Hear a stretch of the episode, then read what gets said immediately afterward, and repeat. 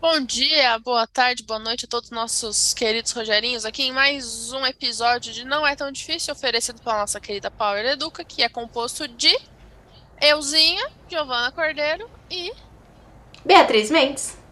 que Euzinha. está aqui sempre para nos agraciar com sua graça. Ah, Para nos boa. agraciar com sua graça, claro. Tô- Ah, por falar em graça, no podcast eu posso falar, eu falei aí rapidamente, mas João é uma pessoa muito entendida de Bíblia, não é mesmo? E um assunto não que ele, aleatório do Dada. do que você falou graça, e aí eu lembrei, porque o João cresceu numa família religiosa, então ele sabe bastante de Bíblia. Aí ontem entramos numa discussão malandrão de Bíblia, que eu trouxe até minha Bíblia de estudo pra sentar com ele e falar, não, Ah, eu tô curiosa, conversar qual disso que era a direito. questão?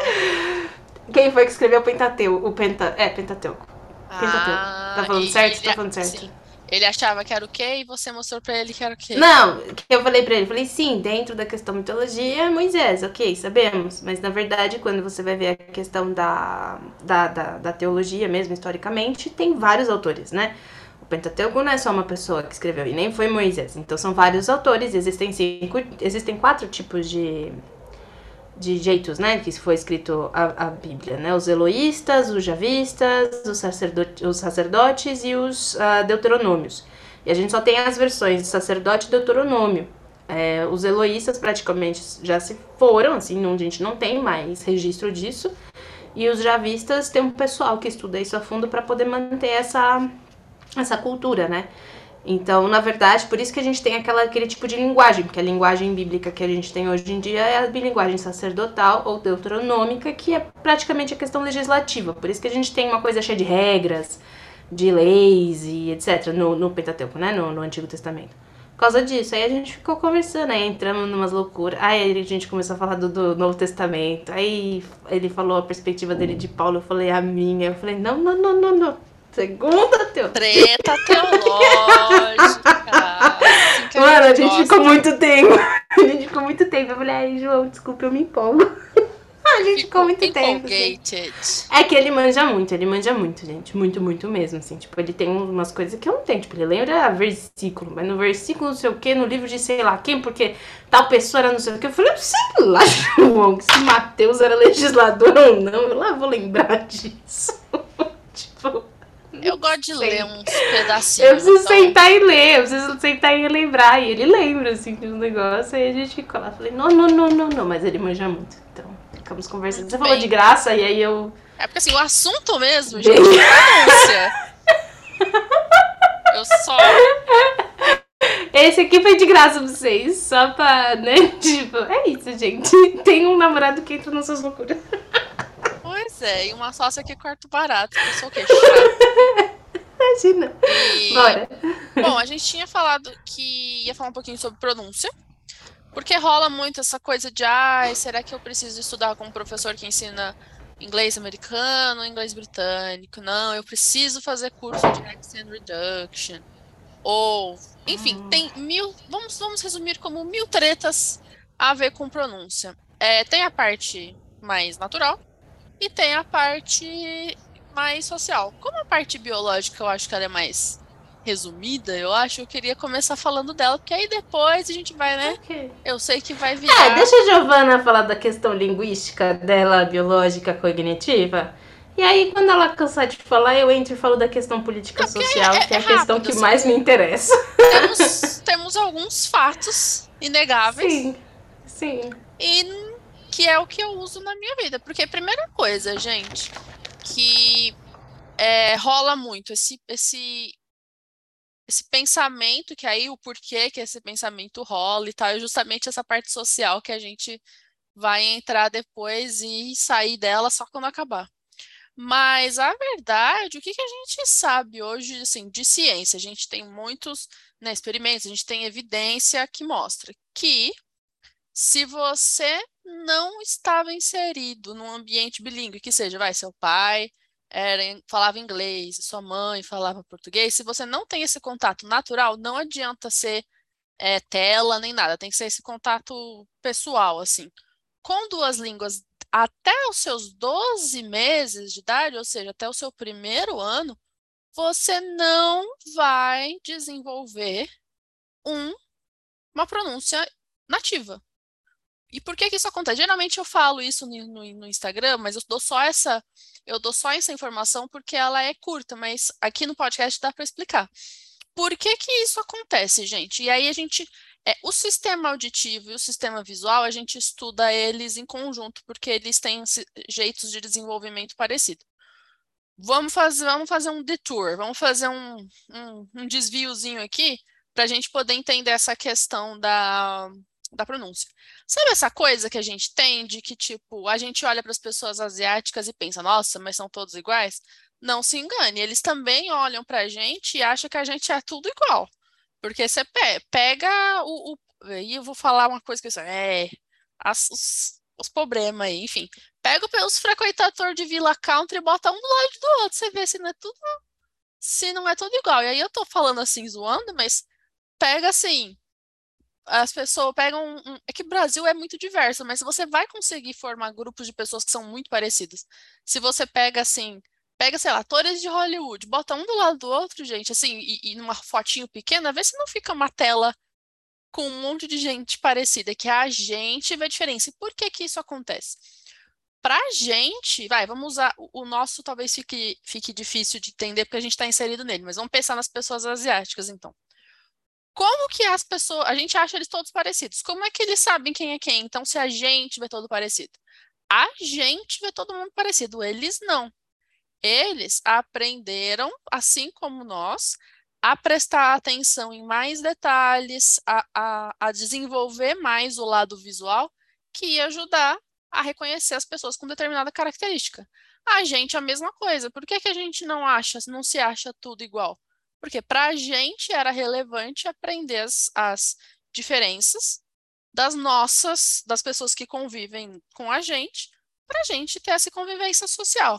E a mesma coisa acontece com a pronúncia. A gente nasce com a habilidade de reconhecer todos os fonemas, todos os sons de fala, todos os sons de fala que existem.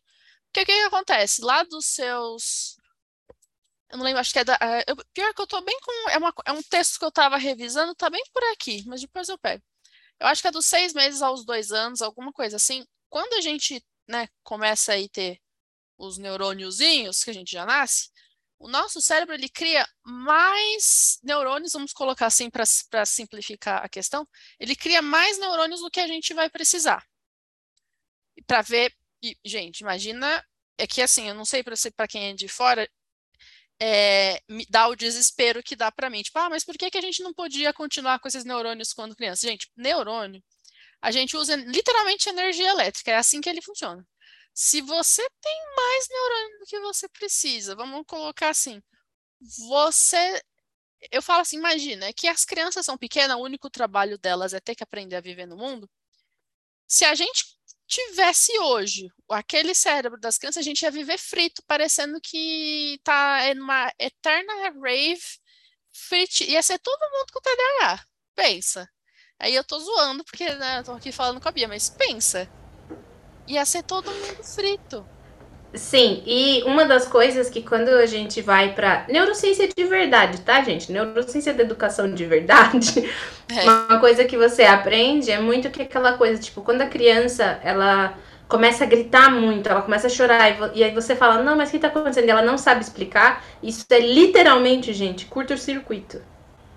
Ela é. está tendo uma descarga elétrica muito grande e violenta e ela não consegue processar absolutamente nada. Então ela vai para a emoção mais instintiva que existe, que, ele, que ela pode que pode ser um se jogar no chão e chorar, pode ser uma agressividade, pode ser algo nesse sentido. Então toda vez que a criança ela tá nessa fase que ela vai se jogar no chão, que ela vai gritar, e essa fase ela não dura muito, ela dura assim, tipo, se você, claro que assim, ela dura caso você a criança saiba, entende que ela vai ganhar alguma coisa com isso. Mas se você educa a criança nessa fase de uma forma eficiente, ela não dura muito tempo, ela dura ali um ano mais ou menos. Que é o ano que o cérebro tá vendo como é que vai regular, como é que vai regular essas descargas elétricas. Então é isso, literalmente o que está acontecendo neste momento é curto-circuito. O que é muito interessante na hora que você para pra pensar, Sim. assim. Tipo, tipo... Ah, isso, as pessoas, os adultos ficam, né? Não, eu tenho certeza que ele tá fazendo de propósito para me atingir. Gente, a criança, é. ela não tem esse nível de abstração, não tá fazendo não. de propósito. Ela não sabe ainda o fazer de propósito nessa idade. O fazer de propósito ela vai chegar mais pra frente. Só que o fazer de propósito é aprendido nessa fase. Porque ela começa a perceber que quando ela faz isso, quando ela volta a ter um chocolate, tem, sabe, assim, tem alguma coisa. Claro que não é pra gritar, gente, porque a partir do momento que você grita, a única coisa que você faz é piorar o caso também. Então você traumatiza.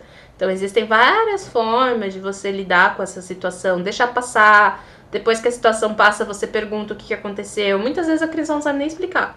Ela vira e fala, não sei. E você fala, ah, tá bom então, então tá tudo bem, eu tô aqui, dá um abraço e tudo mais. Mas é literalmente curto-circuito. Que é isso, gente? É muito Desenvolvimento é biológico, não tem o que a gente fazer. E não, a gente não tem como. Eu tenho um aluno que fica bravo com isso, fala: Não, eu vou, eu vou modificar minha biologia. Eu fico, você não vai, você não vai. Essa frase dele foi muito boa. E aí o que acontece? Então, a gente, a, a gente nasce com a habilidade de reconhecer todos os fonemas do mundo e a gente tem esses mais neurônios do que precisa. O que, que acontece? A primeira coisa que o nosso corpo precisa fazer é estabilizar a recepção de input. Como assim? Receber mensagem do mundo externo, porque é recebendo mensagem do mundo externo que a gente começa a conseguir se desenvolver, se, se, enfim, de todas as formas possíveis. Então, a primeira coisa que o nosso corpo precisa fazer é estabilizar o flow, vamos colocar assim, o fluxo de informações que entra pelos nossos ouvidos e pelos nossos olhos, que é para a gente poder receber, né, e, e, aprender a falar, aprender a andar, aprender a reconhecer as pessoas, enfim, tudo que a gente precisa aprender. E isso tem que ser a primeira coisa a ser feito, porque se não estabiliza, a gente não, não consegue começar a receber mensagem. Então, isso, gente, ele é estabilizado até um ano. Se até um ano você não desenvolveu aquela, aquela circuitaria, né, aquele circuito de neurônios que faz isso, eles são literalmente descartados, os, os, neurônios extras, vamos colocar assim, eles são descartados, e você passa a reconhecer os sons que você já aprendeu naquele um ano. Então, por exemplo, alguém que começa a aprender adulto não vai escutar o TH do jeito que um nativo escuta. Por quê? Se você não aprendeu como é aquele som, o seu cérebro ele vai aproximar, ele vai falar, hum, isso aqui parece com F, então você vai escutar F. E você escuta F. Enquanto você não, não treinar para escutar o TH, e não é rápido, gente, você tem que dar um tempo. Meu aluno fala, ah, mas você já repetiu três vezes e eu não escuto. Eu falei, não, a gente tem que repetir até formar essa conexão. Quando a conexão for formada, é aí que você começa a escutar. Você realmente começa a escutar a diferença. Então, por exemplo, o TH não tem no português brasileiro. O ING deles também não tem no português brasileiro. Tem algumas vogais que não tem no português brasileiro. E aí tem que dar esse tempo. Então, por isso, gente, até os 12 meses, a gente recolhe esses sons que a gente vai precisar lidar no dia a dia. Depois de um ano, é claro, quem aprende criança, quem aprende até. Aqui tem, tem divergências, né? Eu coloco como até 12, entre 12 e 14 anos. Quem aprende até essa idade pode ficar com um, um sotaque muito bom, que a gente chama de near native, né? Quase nativo. Mas é, é, bem legal que aqui não dá para eu mostrar, mas mesmo assim, quem aprende depois, se você analisar as ondas sonoras, porque tem gente que estuda isso, né? Que grava as pessoas falando para ver como a onda sonora do, do nativo é diferente da do não nativo, porque o nosso P durou 0,0001 segundo a mais que o dele, ao contrário, o P deles dura um pouquinho a mais do que o nosso. E mesmo assim, mesmo que na vida real pareça nativo, se você analisa a onda sonora, nunca fica igual depois de um ano, nunca fica igual. Então, essa questão do aprender, ah, eu preciso ser nativo, eu preciso aprender americano isso é uma questão muito social, que aí é onde a gente vai entrar, mas a ciência é isso, gente. Isso não quer dizer que você vai ficar burro, e isso é a única coisa que de verdade as pessoas falam assim: ah, se eu parar de estudar inglês, eu vou perder. Você perde, ou, ou, assim, ou tipo, ah, estudar adulto não aprende. A única coisa que você não consegue é, aprender nesse nível que você gostaria, né, de super avançado, de fato é a pronúncia. Todo o resto ainda é possível. Vocabulário a gente aprende o resto da vida.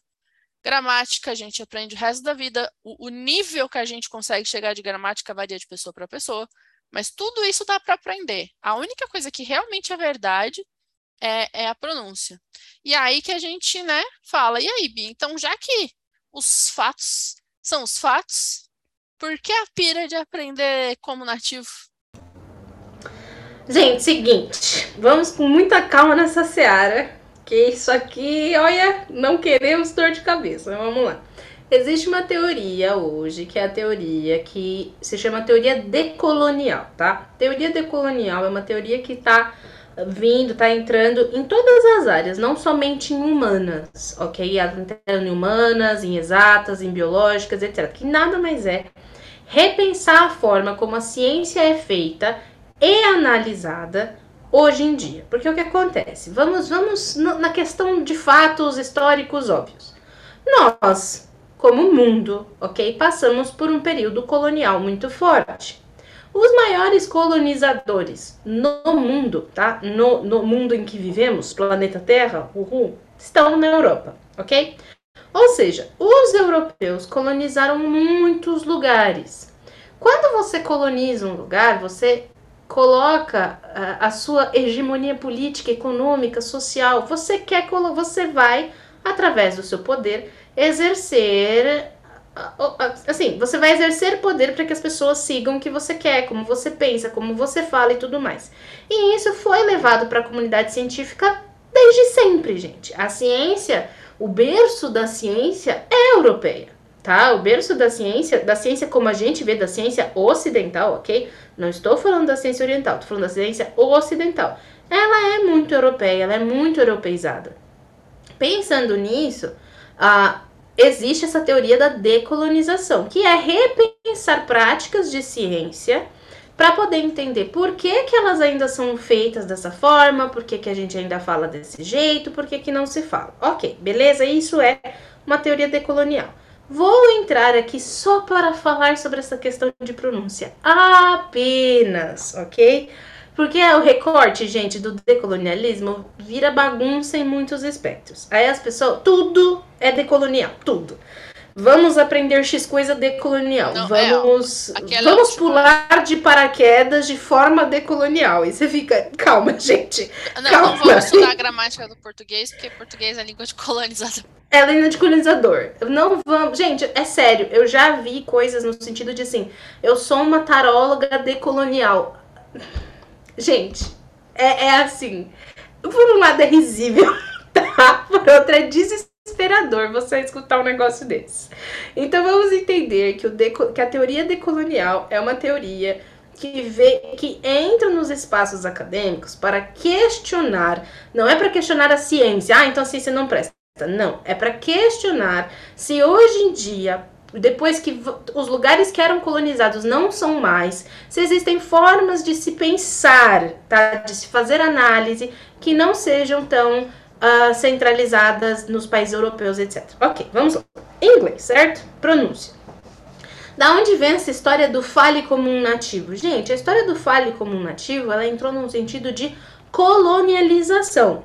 O colonizador, uma das formas, que é uma das formas que quando você lê historicamente, é uma das formas mais violentas que você tem de colonizar um povo, é obrigar aquele povo a não falar a sua língua, e a partir daquele momento ele só pode falar a língua do colonizador, e se ele falar a língua dele, aquilo é um crime. Aquilo se torna um crime. Gente, a língua ela contém coisas como cultura, personalidade, formas de pensar, é você praticamente tirar toda a personalidade de uma pessoa e falar para ela agora você não é mais quem você acha que você é e agora você tem que se tornar um novo alguém para poder falar essa nova linguagem. E aí, o que acontece quando você implanta uma nova linguagem? Essa nova linguagem é do colonizador. É o colonizador que vai te mandar falar. Ou seja, por que, que vem essa história do fale como um nativo? Porque o colonizador não quer que você fale usando o sotaque do seu idioma. Ele não quer escutar esse sotaque, porque quanto menos desse sotaque você tiver, quanto menos resquício do seu idioma natural você tiver, mais você estará entrando na noção e na realidade do colonizador, mais submisso você estará perante o colonizador. Esse é o ponto. Isso é um ponto político-social, gente. Quando você, você começa a prestar atenção nas formas em que a linguagem é utilizada politicamente de forma a exercer poder, eu acho extremamente violento, agressivo, é horrível, mas é muito interessante, ok? E, gente, é uma coisa que hoje em dia a gente ainda faz com muitas comunidades indígenas, por exemplo. Quantas e quantas pessoas não vão para as comunidades indígenas e falam: "Ah, eu vim aqui ensinar português para eles, tão lindo, eu quero que eles façam parte". Gente, isso é uma agressão, isso é uma violência. E tem gente que vai, bate palma e fala: "Ai, como essa pessoa é boa, né? Ela tá indo lá ensinar português". Não, gente, tá errado. Não é assim que funciona. Você está entrando no território dessa pessoa, você está tirando uma cultura. Você não está ali para aprender com eles, para trocar, sabe? Assim, fazer uma troca de, de cultura e de informação. Você está ali para ensinar. Essa coisa do ensinar alguém que não te pediu para ser ensinado é. Ah! Me irrita, sabe? Assim, a pessoa não te pediu para ser ensinada, gente. Não ensina.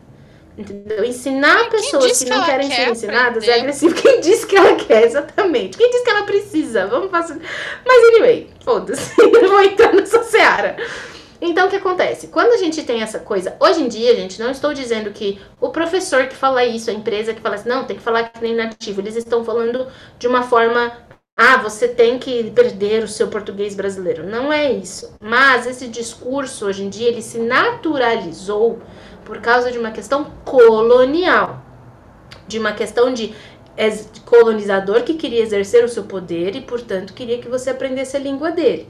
Então, quando eles falam esse tipo de coisa, é mais para que você adote personalidade, trejeitos, formas de falar e seja mais submisso àquela língua do que qualquer outra coisa. Porque, biologicamente falando, gente, se você for sentar para aprender o inglês ali com seus 25 anos, você não vai falar como um americano. Você não vai falar como um britânico. Você vai imitar. Você vai aprender a modificar, a modular o seu tom de voz. Você vai aprender. É artificial. Você não vai falar como um nativo. Você vai falar um bom inglês com uma boa pronúncia, como um brasileiro. E tá tudo bem, porque a comunicação, gente, ela não é, ela não foi feita para ser uh, perfeita entre nativos. Comunicação foi feita para se comunicar, passar mensagens. Então, quando a gente fala, ah, o business English é mais formal, ele é mais formal. Não quer dizer, é só para que você não use tantas gírias, para que você entenda uma questão de gramática formal. Ah, mas na minha empresa não é assim. Tudo bem, adapte-se a isso. Você tem o poder de adaptar. Não tem problema, mas primeiro você tem que passar por essa educação formal. E aí, gente, a educação formal é colonial? É. Não, não, não dá para mentir, gente. É colonial, ponto. Então quer dizer que eu posso não aprender? Não. Esse é o ponto.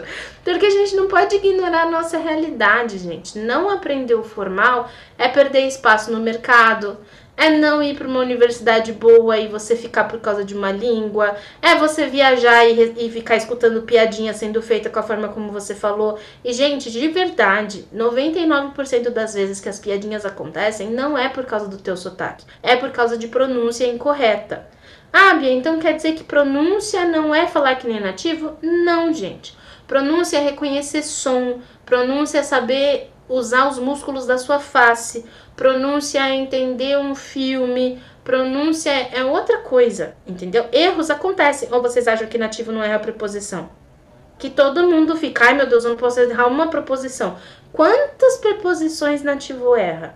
Mas ele é nativo, tudo bem. Tudo bem por quê? Se quando o gringo vem aqui para para o Brasil falar construção e tá todo mundo falando, ai que lindo, ele fala um português tão perfeito. Gente, é construção, que eu saiba. O cara vem e fala construção, tá todo mundo batendo palma. Então é nesse sentido que a gente percebe o quanto que essa discussão do fale como um nativo, ele tem a ver com uma política colonizadora, ele tem a ver com linguagem e política, e não com linguagem e cognição. Então não adianta você que é professor de idioma, você que é aluno de inglês, ficar falando coisas como não, mas eu vou fazer e eu vou desenvolver e eu vou e eu vou falar lindamente como nativo. Não vai, meu bem. Ah, mas a Anitta fala. Não fala. A Anitta tem uma ótima pronúncia, porque ela fez um trabalho com um coach de, de, de pronúncia. Sabe assim? Ah, ele fez accent reduction. Gente, accent reduction é um nome que a gente dá para redução de sotaque, que nada mais é que aprender a pronúncia das vogais, das consoantes e saber fazer linking sounds e saber colocar o stress no lugar certo. Isso é o que a Anitta aprendeu. Agora, se você virar pra minha cara e falar, ah, mas ela fala que nem nativo, não fala, gente, não fala. Ela tem sotaque brasileiro. Ela fala muito bem, com uma pronúncia muito boa e um sotaque carioca. E é isso.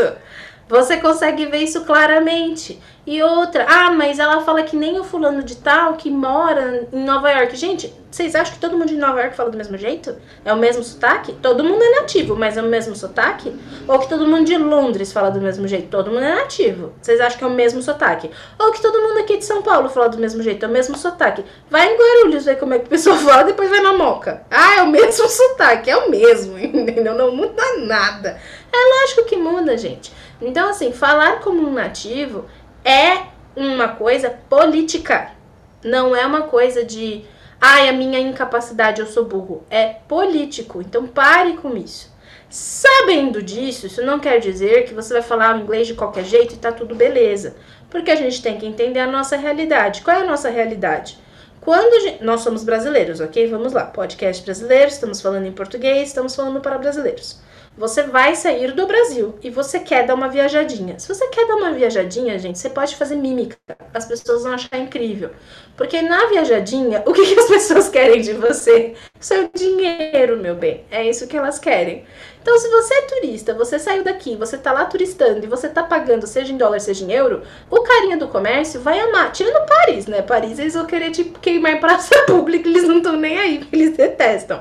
Mas assim, tirando alguns lugares, gente, eles querem dinheiro. Ai, que simpático que ele é, que bacana. Aí você volta pro Brasil e fala: Não, porque eu fui para Miami, fiz três mímicas e consegui comer no McDonald's. Eu sou incrível, meu inglês deitando no inglês. Beleza, para turismo, suficiente. E se você quiser arranjar um emprego?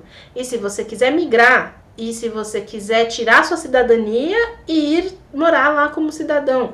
E se você quiser fazer uma universidade?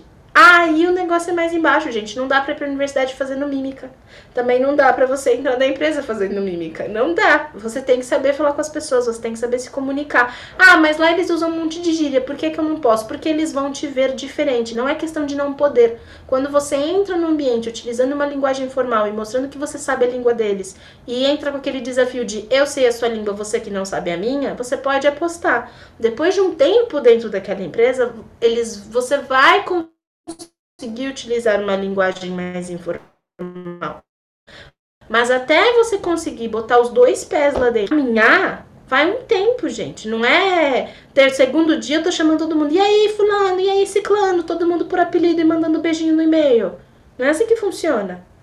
Entendeu? O mundo não funciona assim. Ai, Bia, que triste. Sim, é triste. Mas essa é a realidade sabe? Assim, eu não canso de contar a história de quando eu fui pra, pra congresso, tava conversando lá com uma galera, fiz amizade com. Gente, sério, eu tô falando assim, tipo, galera de universidade pequena, Estados Unidos, sobre linguística aplicada, pessoal super mente aberto, que na linguística aplicada tem uma galera já mente aberta, que já entende culturas. Eu tô falando de estar conversando com esse pessoal. E tinha um grupo de americanos, a gente tava falando, e todo mundo tava se tratando pelo sobrenome, e eu, bem brasileira, bem brasileira. Cheguei lá e falei, ai, tudo bem, pode me chamar de Beatriz ou Bia, fiquem à vontade, não sei o que é inglês, porque é bem brasileira.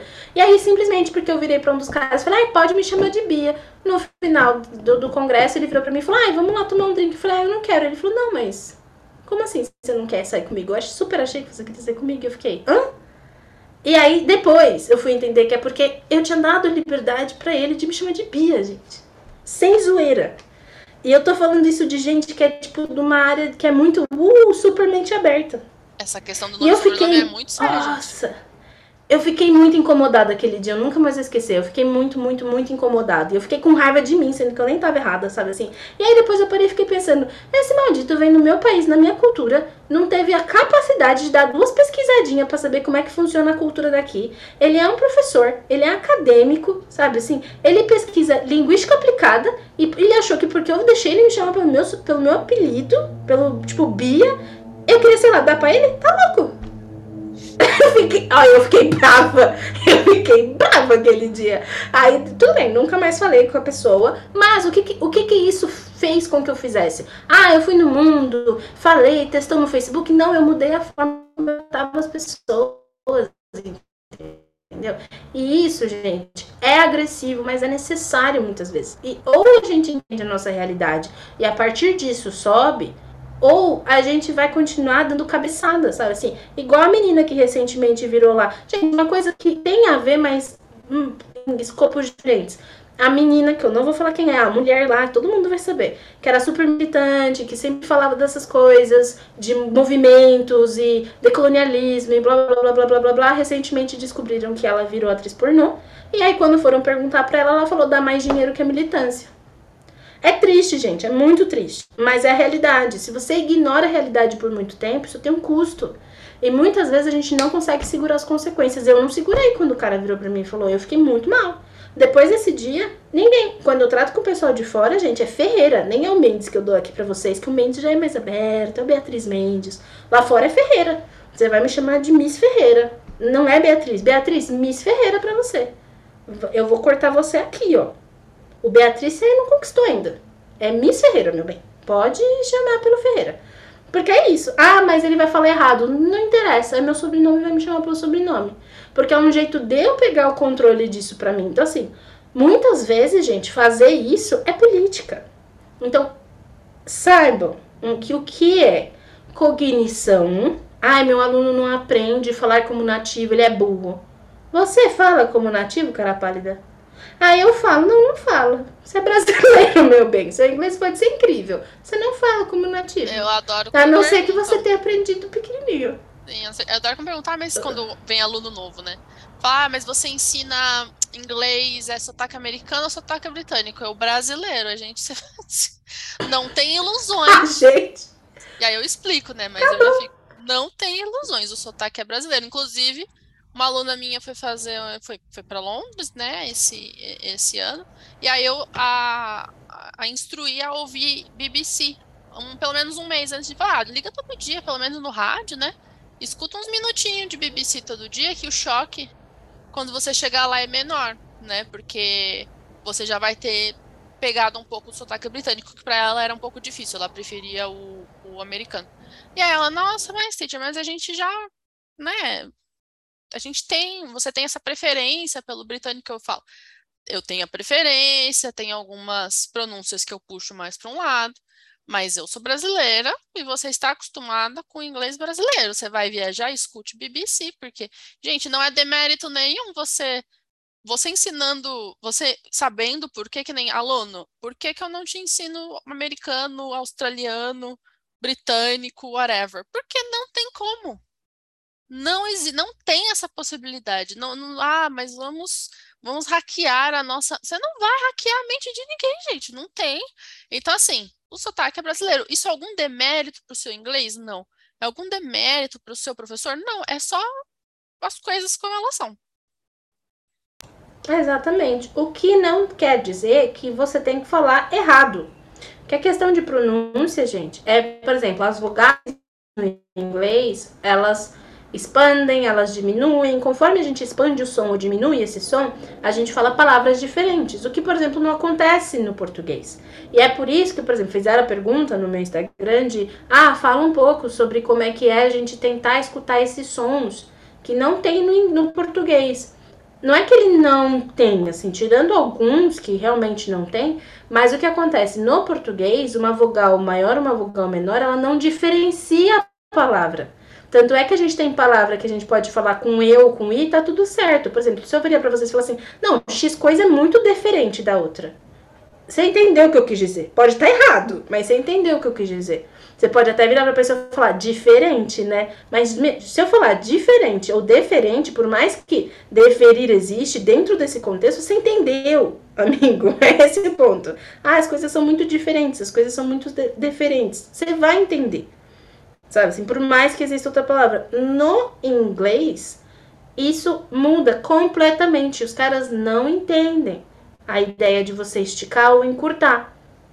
Porque para eles são sons completamente opostos.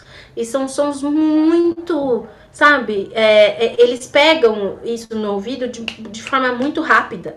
Então, a questão de você desenvolver a sua pronúncia é você saber o que é um A aberto, o que é um A fechado, por que, que o O não é tão arredondado, por que, que a gente não fala London e a gente fala London, por que, que a gente tem essas, essas diferenças, entendeu?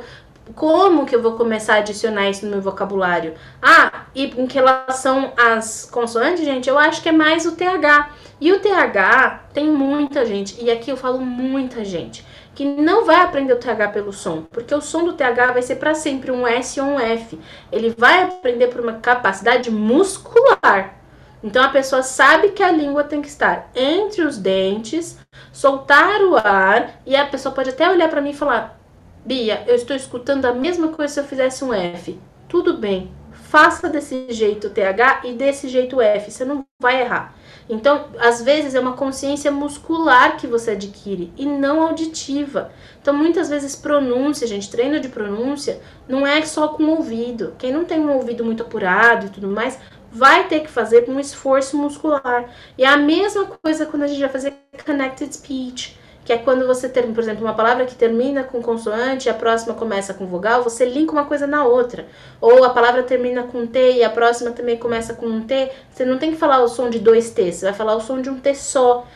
Isso tudo são práticas que você desenvolve a partir da leitura, você automatiza isso. E quando você automatiza, seu cérebro se acostuma e aí você começa a ouvir então tem muita gente que tem o processo que é inverso. Tem gente que vai ter o processo de ouvir muito e aí conseguir reproduzir, e tem gente que vai precisar primeiro reproduzir muscularmente para depois começar a ouvir. E tá tudo bem, gente, são processos de aprendizado. Só que você precisa entender isso quando você vai aprender. E aqui eu não estou falando só do professor entender o aluno, é você como aluno entender que às vezes esse é o seu processo. Porque aí você sabe como estudar, você sabe quem procurar, você sabe qual é o melhor local de ensino, sabe? Assim, que vai te ajudar. Então, assim, pronúncia, gente, sim, pronúncia é ensinável. Pronúncia deve ser muito bem ensinado numa aula de inglês. Agora, pronúncia não tem a ver com sotaque.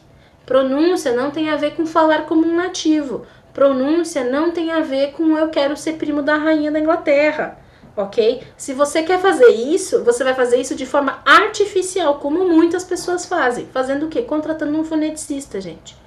E o foneticista vai te ensinar de forma artificial. Não é um jeito, ai, nossa, super aprendi. E não é uma coisa que você vai aprender em um mês, ok? Quando você contrata um foneticista para te ajudar nisso, não é em um mês que você vai pegar. Ah, eu quero falar igual a rainha. Tá, então você vai treinar que nem um louco por alguns anos até você chegar no nível da rainha. É isso. É artificial. Então não adianta você vir tentar aprender naturalmente e achar que vai chegar no sotaque de nativo. Isso não é um discurso natural, gente. É um discurso artificial. É um discurso que foi ensinado. E é uma coisa que é tão ensinada e tão é, enraizada nas culturas, gente, que, por exemplo, a gente tem a, aquela escritora que eu gosto muito, do Hibisco Roxo, como é que é o nome dela? Meu Deus do céu. Chimamanda. Tem o vídeo do... A Chimamanda. A Chimamanda conta uma história maravilhosa num, num TED Talk dela, que é o TED Talk que eu mostro pra todos os, todos os meus alunos já assistiram, viu, gente? Todos eles já assistiram aquele TED Talk. E ela conta uma história maravilhosa, que é que quando, primeira vez que ela foi para os Estados Unidos, a menina perguntou pra ela, ah, mas qual que é seu idioma original? E ela falou, inglês. sabe assim, tipo, não sei se você sabe, mas o meu país, Nigéria, foi colonizado e lá a língua oficial é inglês. Eu falo inglês. E a menina fica chocada, olhando pra ela, tipo, ah, mas o seu sotaque não é de alguém que fala inglês. Ela fala, então, a minha língua nativa, a minha língua materna é inglês, porque vocês colonizaram a gente, socaram inglês pra dentro, então hoje em dia na Nigéria a língua materna das pessoas é inglês. Isso não quer dizer que a gente vai falar com sotaque britânico. Porque nós não estamos geograficamente do lado da Inglaterra. A gente está do lado de países africanos. Nós temos o nosso sotaque. Mas a minha língua materna é inglês. E as pessoas ficam chocadas com isso. Entendeu? Como que você fala um inglês sem ter um sotaque que a gente acha que é uma convenção do inglês? Então, tudo isso, gente, tem que ser questionado, porque senão a gente fica frustrado. Ah, eu falo inglês, mas aí eu vim pra cá e eu fico falando e eu não tenho segurança. E às vezes eu tenho aluno que eu olho e falo, gente, seu inglês é ótimo, seu inglês é maravilhoso. Seu inglês, ah, mas não é, porque eu saio na rua em Nova York e fico escutando as pessoas e meu inglês não chega nem perto. É óbvio que não!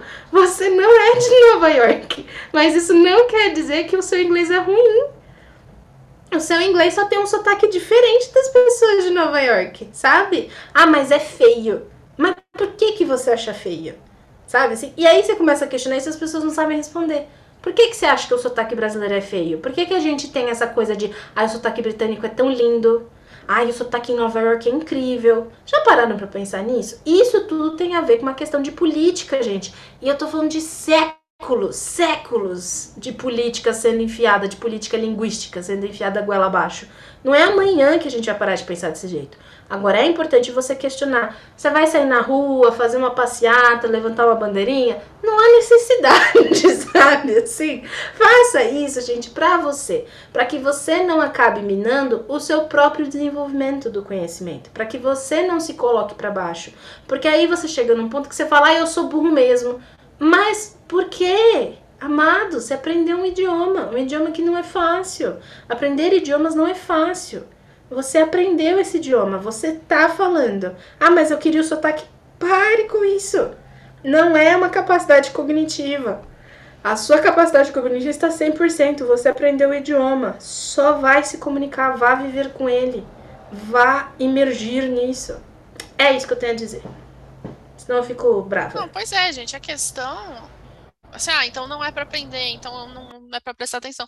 O que você tem que prestar atenção é você está sendo claro no que você está falando?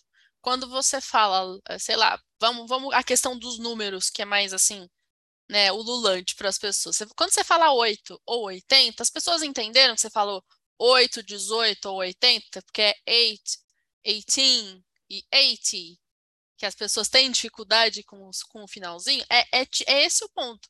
Ah, mas eu falei de um jeito que não foi igual a eles, não tem problema. Mas se você falar 8, 18, 80, eles entendem que você. Porque imagina, né? Você vai, sei lá, alguém pergunta. É que é número, sei lá. Você vai pedir um empréstimo, você quer 18 mil. E aí te dão 80 mil, algo de errado aconteceu. É claro que teria várias etapas de checagem no meio, mas assim, a, a, a modo de exemplo, né? Então, é esse o ponto, é de você entender, tá? Ah, esse som eu ainda não achei o meu jeito de fazer. E aí você, se não tiver um professor, você vai achar o seu jeito sozinho. Se você tiver, gente, professor é a melhor coisa. Você chega e fala, professor, percebi que eu não consigo é, diferenciar na minha pronúncia 18 e 80. Você pode me ajudar? E vai, porque tem como fazer. Todas essas, todas os, as questões de pronúncia, tem como você achar o seu jeito de fazer. O importante é você ser claro. Não é você falar X e as pessoas entenderem Y. Você falou X, a pessoa entendeu X? Tá ótimo, no sotaque que for, do jeito que for. Ai, mas eu morei na Austrália e eu falo um pouco, eu tenho puxo pro australiano. Ah, eu nunca, eu nunca viajei para fora, então eu só tenho esse sotaque de aula de inglês. Gente, você sabe. a língua já tá tipo assim, já é incrível. Não sei se as pessoas param às vezes para pensar, mas ter duas línguas dentro do cérebro é incrível. Quem tem três, quatro, cinco, então é tipo X-Men. É, é, é, pô, é muito, muito legal isso. Então não, não deixa que uma questão tão pequena que nem sotaque seja o que vai minar sua autoconfiança vai fazer você não gostar de estudar inglês, vai fazer você achar que você é burro, vai fazer, enfim, Esquece, esquece sotaque. Pensa só em pronúncia. Minha pronúncia está clara? Sim, beleza. Ah, nessa nessa questão aqui ainda não tá, vou treinar. Que nem eu tenho uma aluna que ela morou um tempo na, nos Estados Unidos. É, passou um bom tempo lá. E aí, ela já tem uma pronúncia, chegou para mim já com uma pronúncia muito boa, porque ela já conviveu e já teve essa, essa oportunidade de poder aprender ali no meio das pessoas. Mas ela ainda não faz muito bem a diferença entre o I curto e o I comprido. Então eu anoto, eu falo, aluna precisa desenvolver fonema X. Porque às vezes também você não precisa de toda a pronúncia. Às vezes você precisa saber o que os alunos ficam muito chocados, que tem dois TH, porque curso normal de inglês ensina só um TH e faz terrorismo em só um TH. Gente, as maiores diferenças estão nas vogais, certo? As consoantes são muito parecidas, a gente tem um ou outro som que é diferente, não? Né? o TH, o ING, enfim. É, mas a maior diferença fonética, né, entre português e inglês está nas vogais. Então, assim, não é tudo às vezes que você precisa estudar. Pode ser que tenha uma ou outra palavra que você ainda não achou o seu jeito de falar, mas é isso, o seu jeito do que é possível de chegar. Um outro ponto que eu eu analiso de aluno para aluno, e aqui a gente pode ter aquele momento revolta de novo, se vocês quiserem, mas é a vida. É, a aluna mulher, eu geralmente recomendo sim que olhe para a pronúncia se estiver ruim.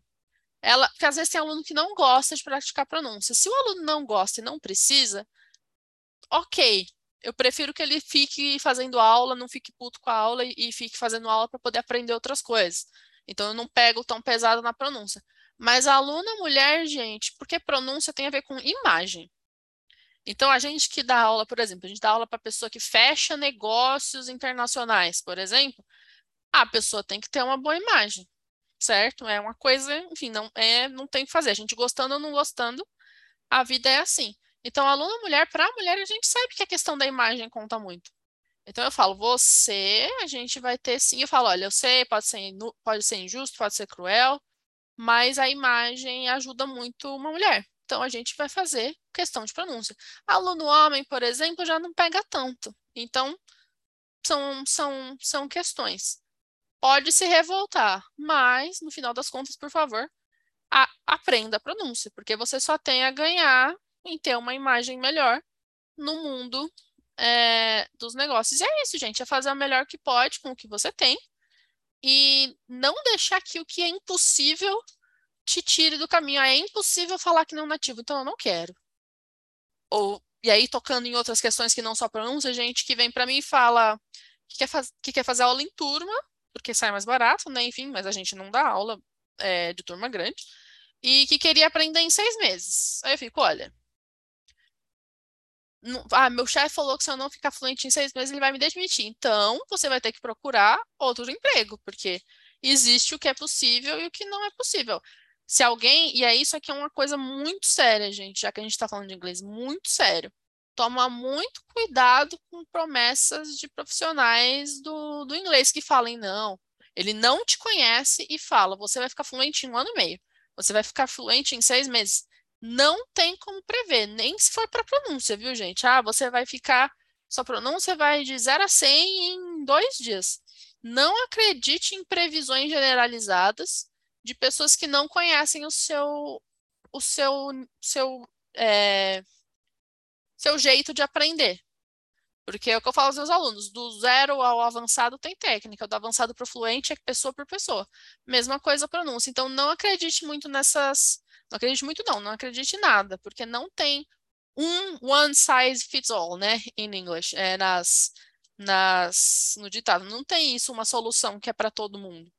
Então, cuidado, não deixe que isso da pronúncia te desanime. Também não caia em contos do vigário, porque, né, sabemos que existem e muitos no mercado é, de inglês. E é isso, gente. Quanto mais cedo a gente entender que sotaque não importa tanto assim, mais a gente pode livrar nossa mente para sentar e aprender o que realmente faz diferença. Preciso aprender a fazer estrutura, porque se eu entender estrutura, eu consigo automatizar frases, e tendo automatizado frases, eu consigo não precisar ficar decorando coisas. Então é isso, sentar, estudar gramática, produzir bastante, escrever bastante, falar, se grava falando e ver nesse, nessas práticas todas, se você tiver com alguém com, conver, com quem conversar, um professor, quais sons você ainda não faz bem. Não faço bem, vou estudar como fazer melhor para que as pessoas me entendam, não para vou ficar nativo. Não vai. Acho que é isso que a partir daqui a gente vai ficar mais é, repetitiva. É isso, gente. Vamos, moral da história. Atente-se aos fatos, à realidade e trabalhe com ela, porque tem coisa que dá para fazer, tem coisa que não dá para fazer, e tem questões que podem só estar tá te tirando do caminho. Tipo, ah, eu não vou aprender inglês porque meus amigos falaram que é língua de imperialista. Ok, você não aprende inglês, você não, não arranja aquela vaga de trabalho que você queria. Ah, mas pelo menos eu não aprendi a língua de imperialista. Ok. Mas a gente tem que saber que escolhas têm consequências. Não adianta você não querer aprender inglês e falar que, e reclamar que não consegue o seu emprego na multinacional. Ah, mas o mundo é injusto. Pois é, o mundo é assim, né? É, é triste, mas ele é assim. Então é isso. Não se distrai por coisas que não importam. Algum recado final, Bia? Não, eu acho que eu falei, ó, bastante. Falei eu tava aqui só concordando. É isso aí. Porque é, é isso aí, galera. É, é, eu não aguento quando eu, tipo, leitura de tarô decolonial, eu fico bem. Rola, rola. Eu Ainda mais sei. tarô, que é o negócio mais colonial. Mas tudo bem, gente. Leitura de tarô decolonial, eu acho que é isso aí. E é mais caro, viu? Daqui a pouco vai surgir as leituras quântica decolonial também. Vai ser tudo mais caro. É tipo brigadeiro gourmet, sabe? Meu Deus. É isso. Gente, não caiam nessa, viu? Inglês decolonial. Gente, a teoria decolonial é uma teoria muito interessante. É uma teoria muito interessante. Mas o pessoal usou, tá usando errado. É, é, mas o pessoal tá usando tudo errado. Tudo errado. Pra variar, né? pra variar um Pois é, pois é. Bom, é isso, gente. Então, para quem quiser saber disso, eu vou deixar a recomendação do livro que a gente tem. Eu prefiro ele em inglês, mas a gente já tem a tradução do quem tiver no Spotify ou só ouvindo, eu vou falar o nome aqui, mas aqui para quem tá no vídeo eu vou mostrar. Que é o É assim que aprendemos do de um é de um é francês, então depois eu escrevo ali na descrição do vídeo, mas eu gosto dele em inglês, que é o How We Learn, por questões, questões Stanislas. De... O nome é, dele é Stanislas. É, o sobrenome é Dehaene, né? D-E-H-A-E-N-E. E ele é um é livro bem recente, é um livro de 2020, se eu não me engano, com as evidências mais recentes que a gente tem de até que idade a gente aprende o que e como é que é, e os experimentos diretos e indiretos que tem. E é um livro que ele não é acadêmico, ele não é assim, ele é, ele é gostosinho de ler, então ele é para todo mundo. E tem um, eu gosto porque tem tem, tem figurinha. É legal. figurinha. E, e é isso, gente. Então, quem quiser ler alguma coisa, se você for, principalmente se você for professor, gente. Se você for professor, não leu esse é, livro tem errado. Que ler. Pois tem é. É isso. É isso, galera. Muito bem, Rogerinhos. Esse foi o nosso pod. Dúvidas, sugestões, quiserem sugerir aí algum tema ou perguntar alguma coisa assim mais específica do mundo inglês que a gente pode aqui responder com mais tempo, Sugira aqui nos Corre comentários lá, ou lá no Instagram. no Instagram. Belezinha? Muito obrigada quem escutou até aqui. Vejo vocês na próxima. Não se esqueça que estamos lendo O Senhor dos Anéis, A Sociedade do Anel. Quem quiser ler junto com a gente, para lá no dia do podcast já ter lido e poder, enfim, assistir a nossa, a nossa review. De, inclusive, eu mesma tenho que ler. Agora que eu entreguei, vou entregar minha versão de qualificação, eu vou conseguir ler, graças a Deus. E nos encontramos no próximo episódio e, claro, vamos se preparando aí para a Sociedade do Anel. Até mais. Tchau. Tchau, gente.